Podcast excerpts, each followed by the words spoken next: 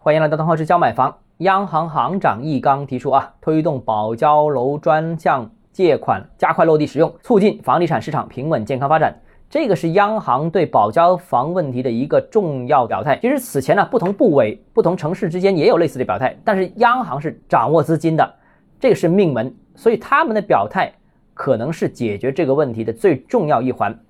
哎，很多人担心我买了房之后会不会出现烂尾的这种情况？这个问题其实大家到现在为止，我认为不用特别担心。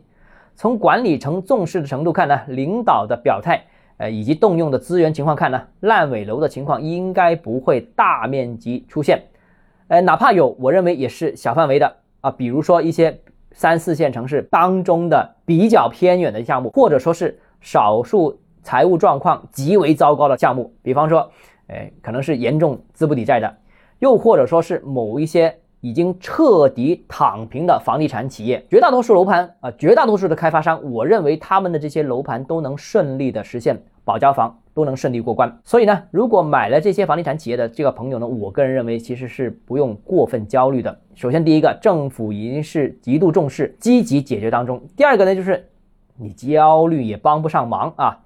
呃，倒是值得关注的是什么呢？是当时这个开发商给你承诺的这个交房的品质啊，这个可能真的打点折扣也不奇怪啊。比如说给你说全屋的什么名牌呃厨卫设备啦，高级装修了，那会不会在交房的那一刻会标准有所下降呢？这个倒是不排除啊，但整体上房子交下来这个。大的担忧应该是不存在的啊。好了，今天节目到这里啊。如果你个人购房有其他疑问想跟我交流的话，欢迎私信我或者添加我个人微信，账号是教买房六个字拼音首字母小写，就是微信号 d h e z j m f。我们明天见。